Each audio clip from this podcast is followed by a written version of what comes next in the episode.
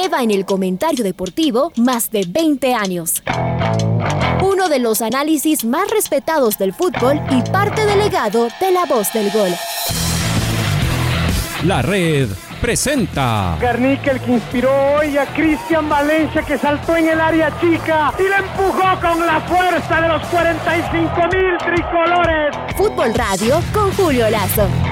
Un espacio para analizar y discutir del fútbol que más nos gusta. Viejas recetas del fútbol para nuevas alegrías en el Atahualpa. Se saca además de encima el fantasma este celeste. Bueno, se acabó nomás del recuerdo del 2009 con el doctor Julio Lazo y los periodistas de Jornadas Deportivas, Alfonso Lazo Ayala, Patricio Javier Díaz y Luis Quirós. La red. Bienvenidos. Amigos, ¿qué tal? Buenos días. Eh, el, dolor futbolero es, eh, es, eso, ¿no? Es eh, difícil de, difícil de manejar. Uno no deja de, de tener esta sensación de, de no querer, de no querer saber nada más de, de nada. Eh, a veces más allá del, más allá del, del, fútbol y esto es, ah, es como la vida, ¿no? Es decir, aquí, aquí hay, que, hay que seguir, eh, incluso hablando de la selección y pensando en la selección, hay que, hay que seguir, ¿no? Ah, por ahora, los futboleros todos vamos a, refugiarnos en el, en el campeonato ecuatoriano, en, que sigue la, la, Copa Libertadores, en que sigue la Copa Sudamericana para algunos para algunos equipos, eh, pero la selección volverá, eh, volverá pronto y, eh, y, no deja de ser, más allá de las, de las muchas cosas que, que, se dicen, no deja de ser momento de, de hacer una de hacer un balance después de estas semanas durísimas para la selección ecuatoriana de, de fútbol, ¿no? Todo el, todo el optimismo que generamos en, eh, en apenas tres, eh, partidos. Eh, se, fue todo, de alguna forma, todo por la borda y al mismo tiempo no, ¿no? Es decir, desde ese punto de vista, dentro, del, dentro del fracaso, porque hay que llamarlo como, hay que llamarlo como tal, evidentemente quedan cosas, quedan cosas positivas y, hay una construcción que, que, se ha hecho. Después, Mm, hay, hay mucho dolor y, en el dolor siempre, siempre vendrá esto de que se vayan todos, que renuncie el técnico, que salga la directiva de la federación. Sí, seguro, pero eso no es, pura y simplemente no es realista. El, opinar es gratis y, como decimos constantemente, de fútbol opina todo el mundo, de fútbol opina, opina cualquiera. Y finalmente las decisiones se, toman al nivel que, al nivel que corresponde. Lo que pasa es que, claro, hay algunos que, supuestamente siendo voces más autorizadas, eh, lo que buscan es hacer un poco de populismo futbolístico y, opinan lo mismo de que, la mayoría, lo mismo que la gente quiere escuchar para encontrar un poco de, eh, un poco de consuelo, pero, pero así no funcionan, no funcionan las cosas eh, finalmente. sí, es e, e, es una voz, de, e, es una alarma con relación al, proceso como, al proceso como tal, a que, a que por ahora además sigue siendo lo más importante las eliminatorias. En las eliminatorias, a, pesar de todo, eh, no es que perdimos la, ventaja que habíamos sacado, sino que no la, no la agrandamos, pero curiosamente seguimos siendo, seguimos siendo terceros. Eso como, como consuelo puede parecer poco, pero al mismo tiempo no, eh, no lo es.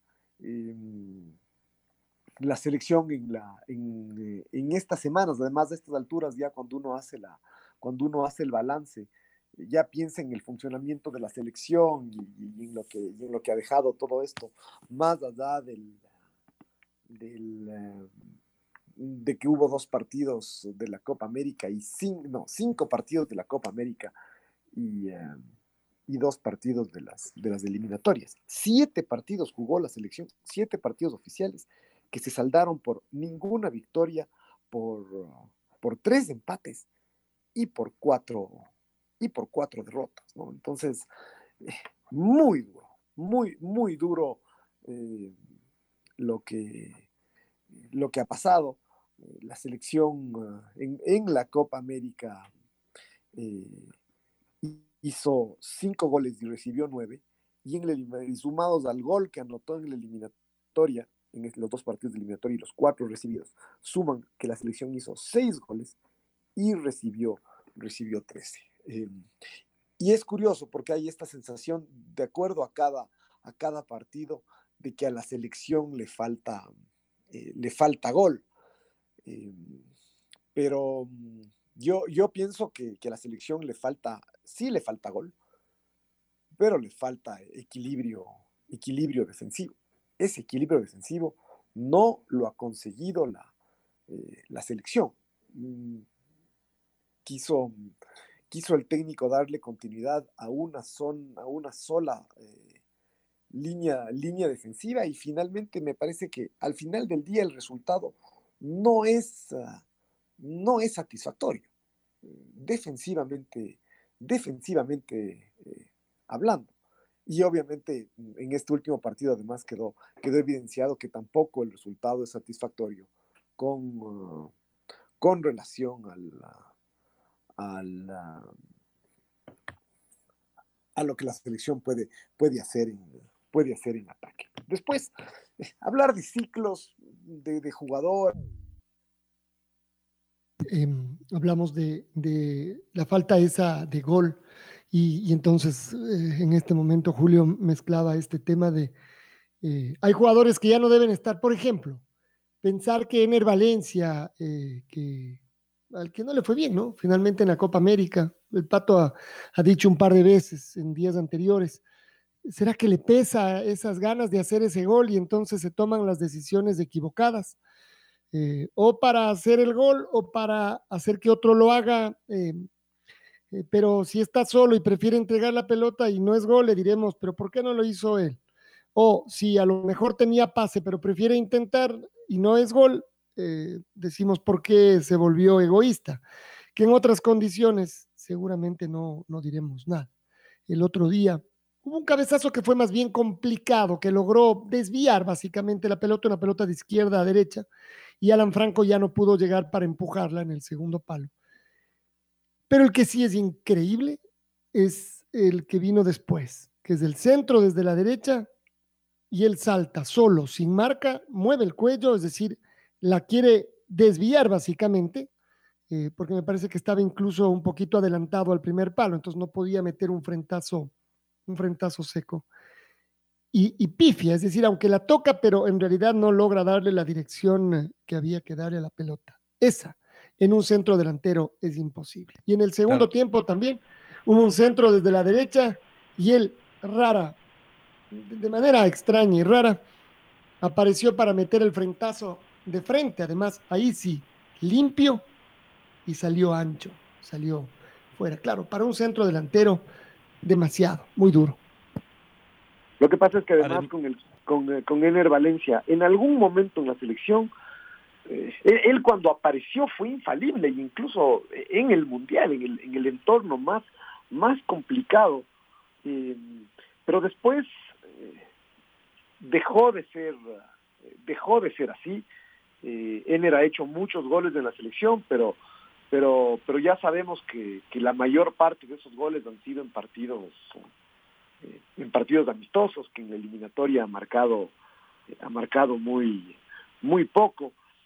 Eh, y, y, que tiene que ver con, con, este tema de la de la fragilidad uh, y de la falta de contundencia ofensiva del, del equipo del equipo ecuatoriano.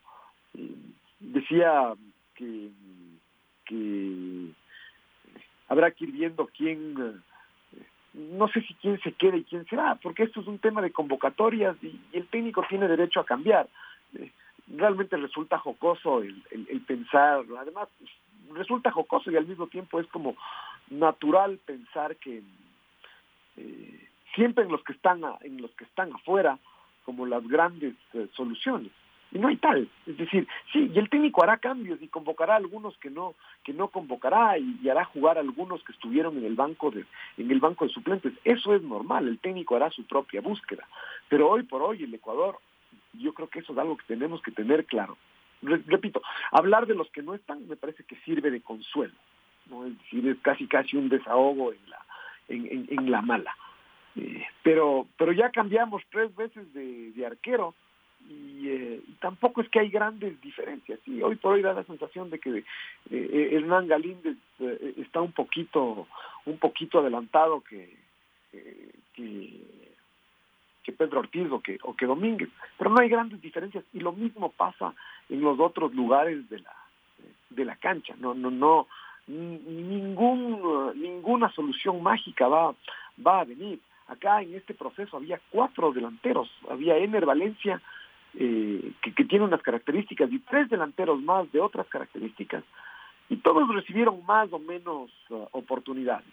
Yo creo que si me preguntan a mí, tal vez a Michael Estrada le faltó una oportunidad jugando el partido entero frente a Venezuela o frente a Perú como la tuvo Campana.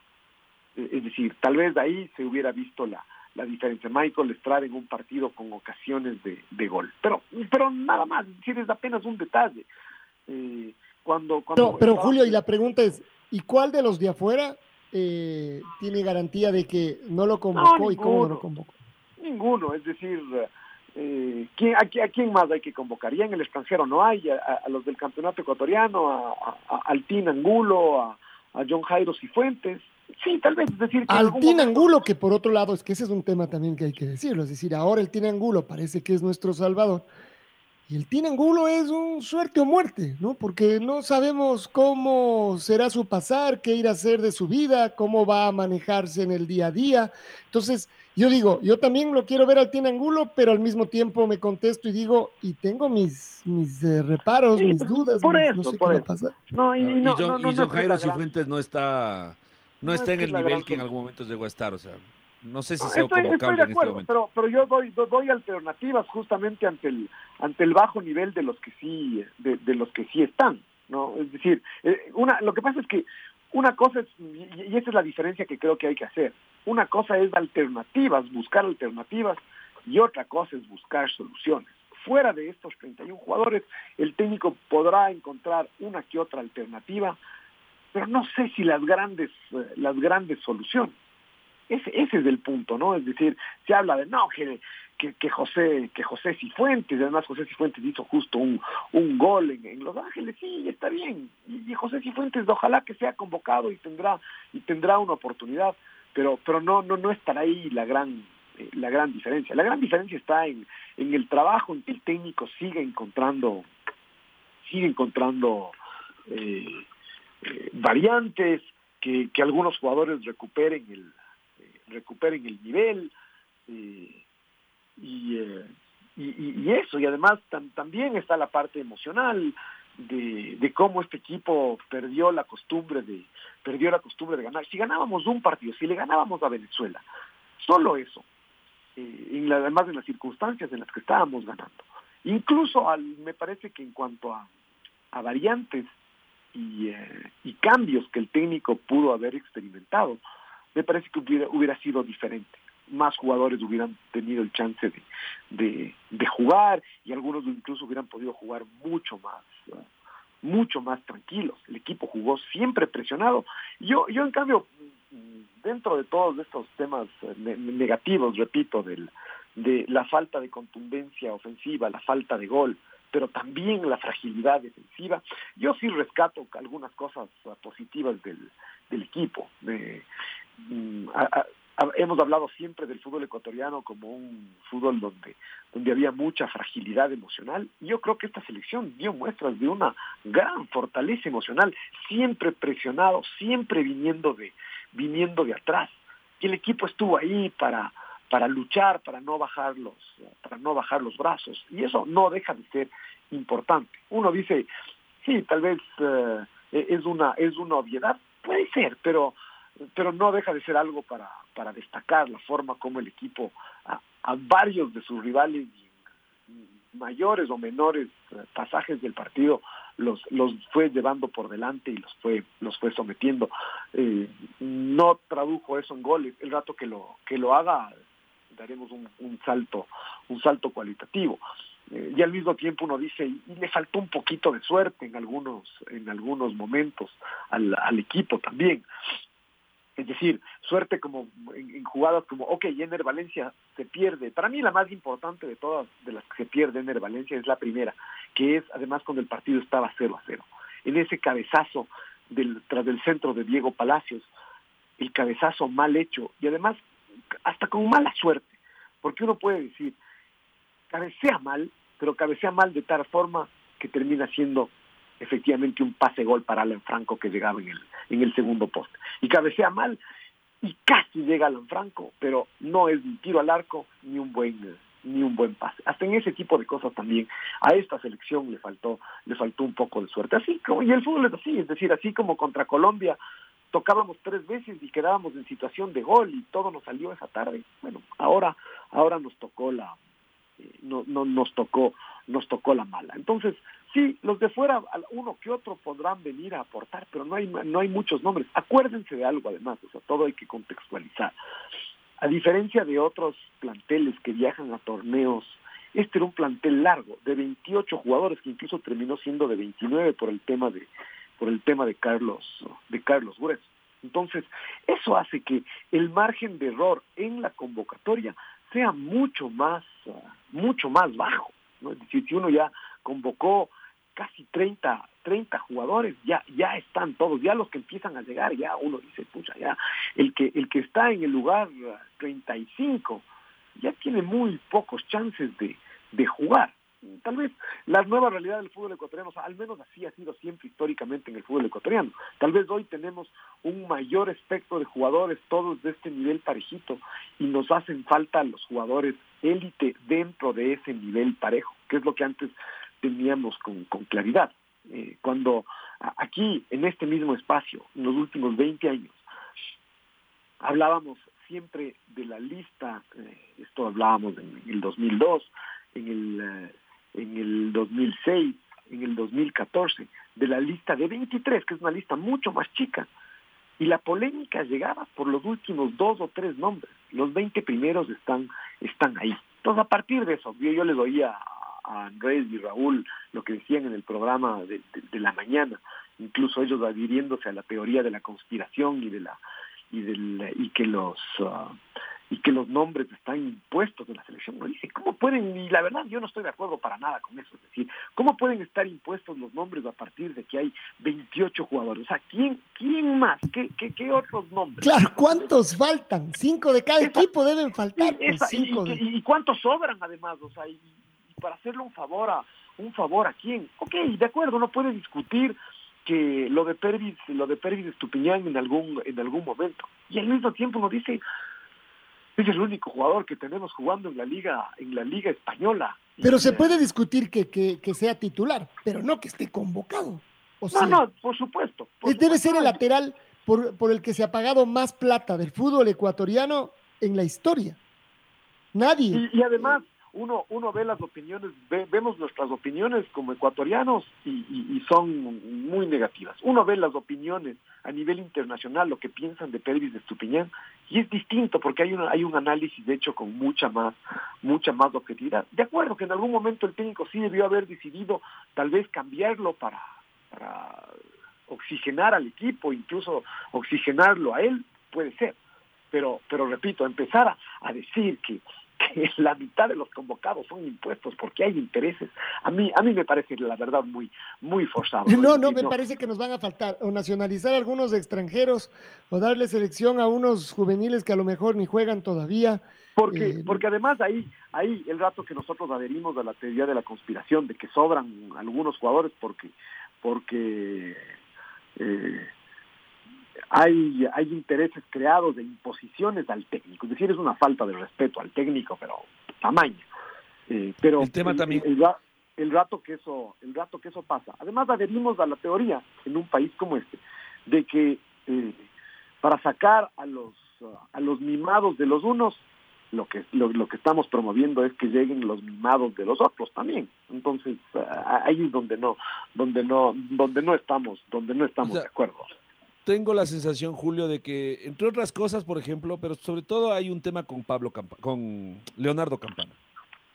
Leonardo Campana, que en el fútbol eh, en general es una cosa curiosa, ¿no? La gente que tiene eh, un poco más de dinero, de una posición un poco más acomodada en el fútbol, sufre de cierta discriminación, es así, es así, ¿no es cierto? Entonces hay una como una discriminación inversa. Em, y entonces, claro, por el hecho de ser una persona con altísimos recursos, en realidad viene de una familia de millonarios, ¿no es cierto? Ya ni siquiera de, como se dice vulgarmente y, absurdamente, de añiñados, no, ya directamente este es un, este es una persona con cuna de oro, ¿no es cierto? Con, mucho dinero. Entonces enseguida comienzan estas teorías. A Campana porque paga, porque está ahí, porque es hijo del, del exministro, porque es hijo del empresario, porque... Y uno dice, ¿y Pablo Campana debería estar? Podríamos discutirlo. Leonardo, Leonardo. Leonardo, vaya. Podríamos discutirlo. Y a lo mejor no podría decir que sí, otro. Yo, yo creo que Habría que, contra Colombia estuvo bien Campana. Y, el mejor partido. y, eso, y, eso, es lo que iba a decir. Y el momento en que jugó, o sea, contra Venezuela, que fue cuando recibió él su, su oportunidad, y después contra Perú, finalmente no no la metió, pero no no desentonó. Es decir, Exacto. no no no no fue distinto a lo que ha hecho a lo que ha hecho él. Entonces, repito, o sea, ya será una cuestión de gustos, pero después, claro, tomársela contra él, tomársela contra Pérez, y asimismo tomársela... Julio, y tiene un antecedente, Leonardo Campana. Fue campeón juvenil sudamericano. No conozco un futbolista ecuatoriano que haya sido goleador de un campeonato sudamericano donde fuimos campeones. Entonces uno dice, ¿cuánto le va a servir eso? Sí, no sé, si mucho más. Pero eso es más que cualquiera de los, de los otros centros delanteros más jóvenes. O sea, yo digo, hay que tener un poco también de sentido de todo esto. Y a lo mejor reciba menos chance, ya veremos si crece en Europa pero no es que apareció de la nada, no es que a Campana le fueron a buscar a la casa, nadie le conocía y de ahí le trajeron a jugar en la selección. Parece que hay una distorsión absoluta. Entonces, no, pero para mí todo eso tiene que ver, uno, sí, con, con mucho odio por diferentes razones, es decir, porque así como hay los que discuten a, a, a Pervis, hay los que discuten al Quito Díaz, y hay los que discuten a, al de ¿verdad? yo para mí esto tiene mucho que ver con uno con el color de las camisetas eh, que lamentablemente además con las redes sociales eh, ya le hizo mucho daño a la selección anterior la selección anterior que, que por otro lado se hacía daño a, sí misma a partir de lo que hacían el cuerpo técnico y los y los dirigentes eh, sobre todo y el mal momento de los de algunos jugadores en muchos de los de los pasajes de la de la eliminatoria pero pero las camisetas le hacen mucho daño eh, y, gente que abiertamente la selección la ve como como algo secundario a su a su equipo y, no le quieren a la selección si es que no está el que el que quieren de su equipo a pesar de que el razonamiento para que lo pongan es eh, es absurdo y sin eh, y, sin fundamento en ese sentido yo creo que Mario Pineira más más que ser ha sido una una víctima no una víctima de Gustavo Alfaro porque él era el quinto lateral del, del, equipo y efectivamente jugó 10 minutos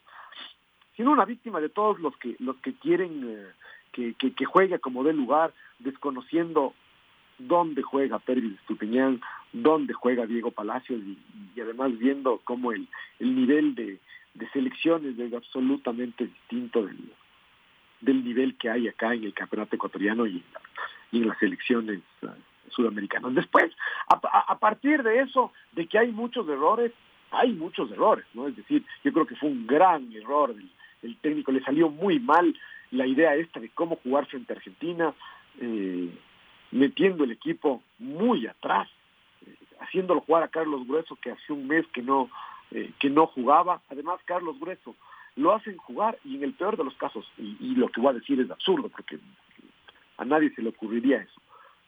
Carlos Grueso, si es que iba a jugar, tenía que jugar en lugar de Sebastián Méndez, porque ese es el puesto de Carlos, de Carlos Grueso, proponerlo a Carlos Grueso, además de Sebastián Méndez.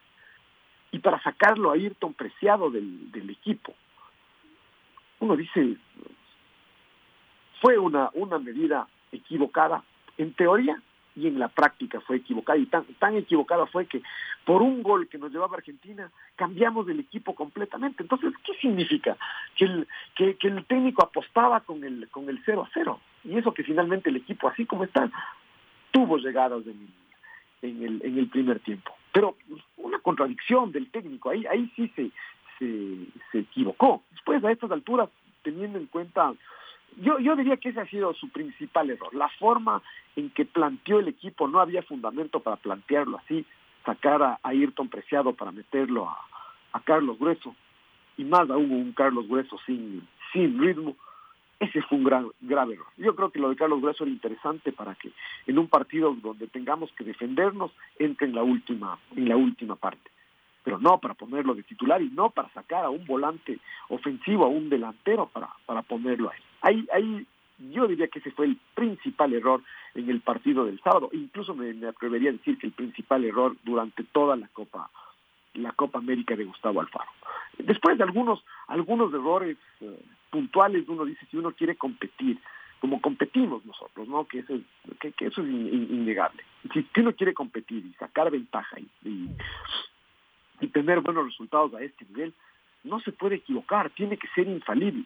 Y claro, si es que uno tiene a Ener Valencia, porque si es que ese gol de Ener Valencia se lo pierde Leonardo Campana o Jordi eh, o Jordi Caicedo, uno dice de acuerdo, al menos eso nos va a servir para el futuro, porque sí es un consuelo tonto, pero, pero al menos. Pero, pero si Ener Valencia se pierde los goles que se pierden, eh, es, es, es, muy difícil no no no no decir que hay un que hay un grave error ahí. Después si nos hacen un gol porque se equivoca Pierre Incapié de acuerdo ok es, es, el precio que teníamos que pagar. Lo sabíamos cuando empezó la Copa América y le dieron el chance a Pierre Incapié. Sabíamos que esto iba a pasar lo que pasó el sábado de acuerdo si Robert Arboleda cometía el mismo error hubiera sido completamente eh, distinto entonces todo eso forma parte del, análisis, cosas que hay que, que hay que mejorar. Sí, la convocatoria tendrá que, tendrá que cambiar. Algunos jugadores tendrán que ir y venir, pero no con eso se va, se va a hacer un gran, un gran cambio. Ojalá que estos meses eh, sean buenos, sobre todo, yo diría que, que sí hay algunos jugadores que, que tienen que, que conseguir continuidad, que ese es su gran, su gran desafío. Eh, jugar mucho más de lo que lo, que habían hecho. Yo yo siempre en el caso de Pérez Estupiñán a mí me parecía que no él no no no es que no jugaba en su equipo.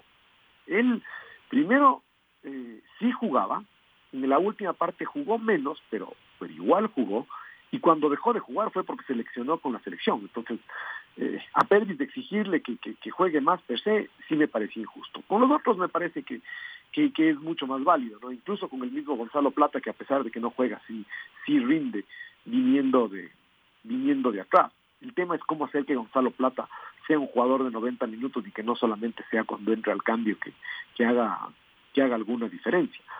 Eh, pero Moisés Caicedo es imprescindible que empiece que empiece a jugar, ya vimos lo que lo que le lo que le está pasando.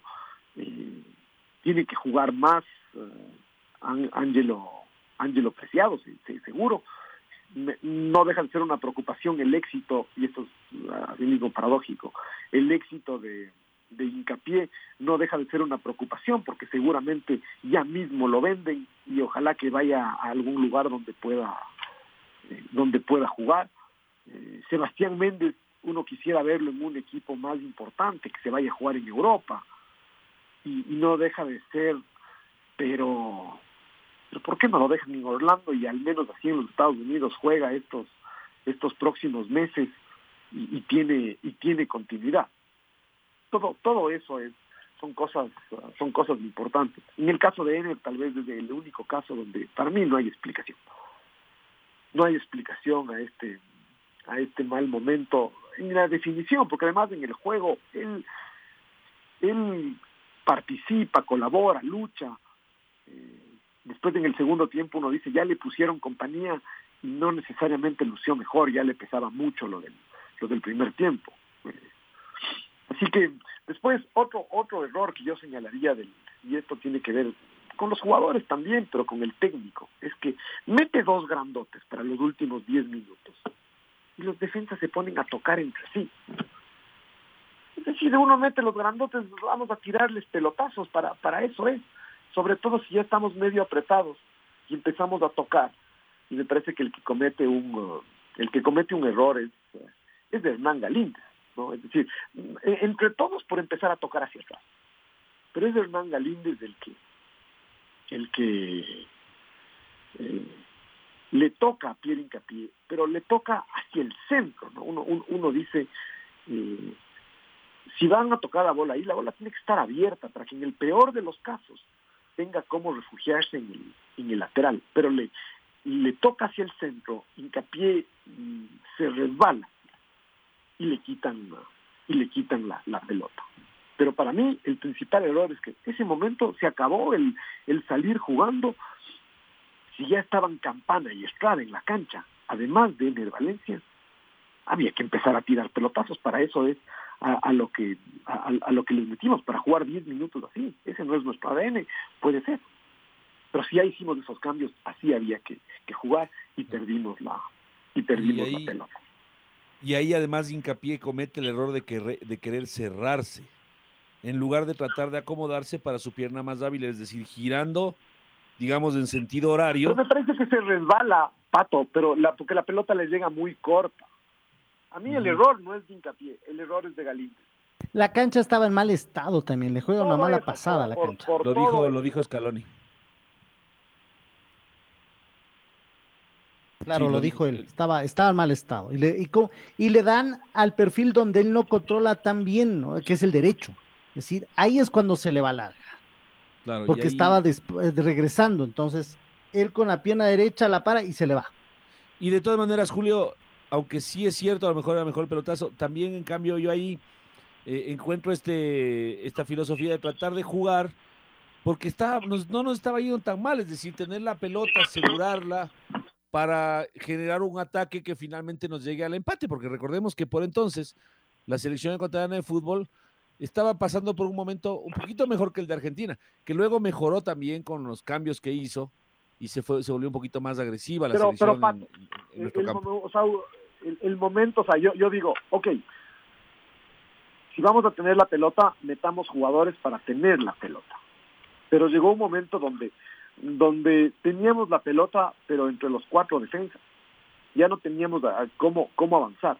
Y el momento en que empe- empezamos a sacar mediocampistas para meter delanteros de área, hay que poner la pelota en el área. Ese rato ya no sirve de nada tocar porque ya no hay con quién tocar. Entonces ahí está el, ahí está el error. Si es que queríamos seguir tocando, metamos jugadores para seguir, para seguir tocando. Pero como ya no teníamos en, eh, en, la cancha, había que, había que meter la pelota en el, meter la pelota en el área. Es decir, ya estaban Campana y Estrada en la cancha y no cayó una sola pelota en el área, no puedo creer. Y claro, Sí, por estar y- tocando, tocamos mal y, y se come, y se, pro- se produce este, como, como suelen ser los errores, es un, es un cúmulo de errores, ¿no? Es decir, Galíndez no se le entrega bien, Hincapié se resbala, eh, es zurdo, eh, el argentino se aviva, o sea, todo, todo, todo al mismo, todo al mismo tiempo. Claro, Jugamos, ahí tam- juga- ju- también habría que, lo que habría que decir, Julio, es que ninguno de los tres delanteros que estaban ahí son de son, son pivots. Eh, no, no es eh, ninguna, ninguno de los tres tienen un, un gran juego aéreo para bajar la pelota. ¿No es cierto? Son los tres, tal vez, tal vez del Valencia un poco más, eh, pero No, lo- los Pato, otros pero dos. no, no, ahí, ahí yo no estoy de acuerdo, es decir, ¿para qué se lo mete a Leonardo Campana? ¿Para qué le meten a Michael Estrada? Para eso, para que vayan a ganar en el área. O sea, si no, te- de acuerdo, son los jugadores pero- que tenemos, había que meter la pelota en el área. De acuerdo, pero, pero el pelotazo, o sea, a lo que voy, Julio, es que no son jugadores que ganan a la espalda para pivotear. Después ya en el área de situación de definición seguramente sí, pero cuando para pivotear no. Los, los tres, sobre todo Campana y, y Estrada, tienen sobre todo un manejo más dúctil con los pies. Son jugadores más, más, más dúctiles. No, no, usted no tenía un tanque arriba que baje las cabe- la de cabeza para que llegue alguien más, creo yo. No lo sé, pero yo yo vuelvo vuelvo a esto, es decir, en los detalles. Para mí lo que me pareció inconcebible es que era incompatible los cambios que hizo el técnico con la forma en que seguimos tocando la pelota y que nos costó tan, tan caro. Es decir, si ya mete a esos jugadores, ya pues, empecemos a tirar pelotazos, porque además en el primer tiempo, igual en el Valencia, cuando les llegaban los pelotazos, perdió en el 90% de casos, pero en una que otra, en una que otra ganó. Ya, pero ya con doble compañía. ya era distinto, ya los, el porcentaje, además era a matar o morir. Y eso es lo que a, mí en, lo personal me, me duele, porque en, la, en el partido contra Perú, por ejemplo, que nos hacen dos goles de, de contragolpe, eh, uno dice, sí, finalmente Ecuador se jugó el todo por el todo y eh, metió mucha gente en el área contraria y nos hicieron el gol de contragolpe. Acá ni siquiera fue eso. Acá ni siquiera fue que nos hacen un gol de contragolpe, sino es un gol que perdemos, donde perdemos la bola por no meter la pelota en, en el área como la formación del equipo mandaba mandaba hacer. Entonces, esas son las cosas donde, donde yo veo que hay un, un error de, de, Gustavo de Gustavo Alfaro ya en este partido en la forma de, de plantearlo en la forma de alinearlo en el primer tiempo y en la forma de manejarlo en el en el segundo en el segundo tiempo. Sabiendo que nuestros chances eran eran inferiores a los de Argentina. Sabíamos y nos terminamos llevando un 3-0 que además es, es durísimo. Cuando estábamos en el 1-0 para para empatar sí así es porque nosotros no fuimos capaces de golpear en el momento efectivo y tampoco fuimos capaces de tener esta solidez, esta solidez defensiva. Es decir, eh, en esa parte final del, del partido se conjugan nuestros principales problemas, la falta de contundencia, la falta de gol y nuestra nuestra fragilidad, nuestra fragilidad defensiva. La red atrapados por el fútbol 102.1 bueno, y así Lucho, la selección, Lucho Julio, la selección ecuatoriana de fútbol quedó fuera de la Copa América, dejando todavía muchas dudas, una que otra certeza, y sobre todo, por supuesto, la esperanza de que el camino se retome. Ya habíamos comenzado en octubre y noviembre, yo creo que eso a lo mejor nos dejó mucha expectativa, una expectativa muy alta. Nos fue mal, en, eh, en el, nos fue pésimo en eliminatorias, mal en la Copa América y ahora pues eh, regresamos a la actividad eh, regular del fútbol pensando en lo que serán las, las tres fechas de eliminatorias donde se jugarán ocho partidos ahí, ahí Julio, en dos meses, uno podría decir se va a jugar prácticamente la vida de Ecuador rumbo a Qatar. Yo creo que ese es uno de los temas, es decir, por ahora nos podemos distraer un poco de la, de la selección, pero mm, pero no mucho, porque en apenas que en seis semanas eh, ya se tiene que, dar la, la, convocatoria y después, como dice, como dice Patricio, em, se va a jugar enseguida y se van a jugar muchos partidos otra vez. Es decir, tendrá tiempo para, para planificar el técnico, para ver, pero mucho más para entrenar. No, nosotros decíamos que em, que fue buena la Copa América desde ese punto de vista porque tuvo tuvo tiempo para para entrenar, para para estar con los con los muchachos, para para construir en la forma en la, conformación del grupo y en la forma de jugar. Lo que pasa es que eso es bueno en tanto en cuanto uno consiga buenos resultados. El otro día estábamos, hace una semana estábamos contentos porque clasificamos eh, después del empate con, eh, con Brasil y, y el equipo iba a tener una semana más para, para, eh, para entrenar. Eh, yo no sé si está confirmado el tema de las de las triples eh, de las triples fechas y, cómo se cómo se jugaría, pero en principio tenemos dos partidos durísimos en la próxima fecha fecha de eliminatoria que son el Ecuador Paraguay y el Uruguay Ecuador esto es en septiembre después está planificado para mm, octubre el Ecuador Bolivia y el Colombia Ecuador y después para noviembre el Ecuador, eh, Venezuela y el Perú y el Perú Ecuador.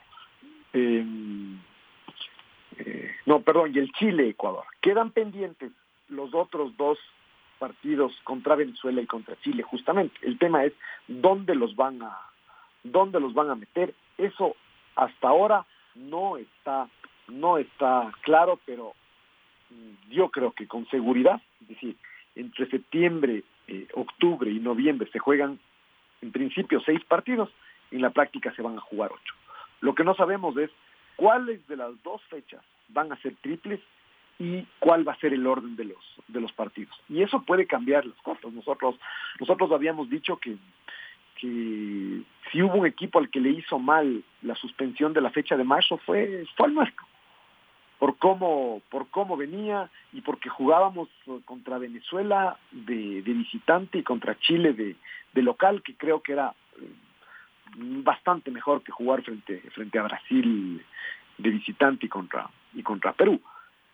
Entonces, ah, ahí hay un tema. Pero lo, lo que queda claro, es el mensaje es, eh, nos olvidamos de la selección por ahora, pero no por mucho tiempo, y, esto es enseguida y de aquí, en estos, en estos últimos meses del, del año, en septiembre, octubre y noviembre, se juega todo y en realidad queda prácticamente definida la, la eliminatoria. Así que el nivel hay que retomarlo urgente con la, con la selección. La red presentó Full Radio. Un momento donde el análisis deportivo es protagonista junto a Julio Lazo y los periodistas de la red. Quédate conectado con nosotros en las redes de la red. Síguenos como arroba la red Ecuador y no te pierdas los detalles del deporte minuto a minuto. Escúchanos en vivo en TuneIn y en los 102.1 FM en Quito. ¡Te esperamos!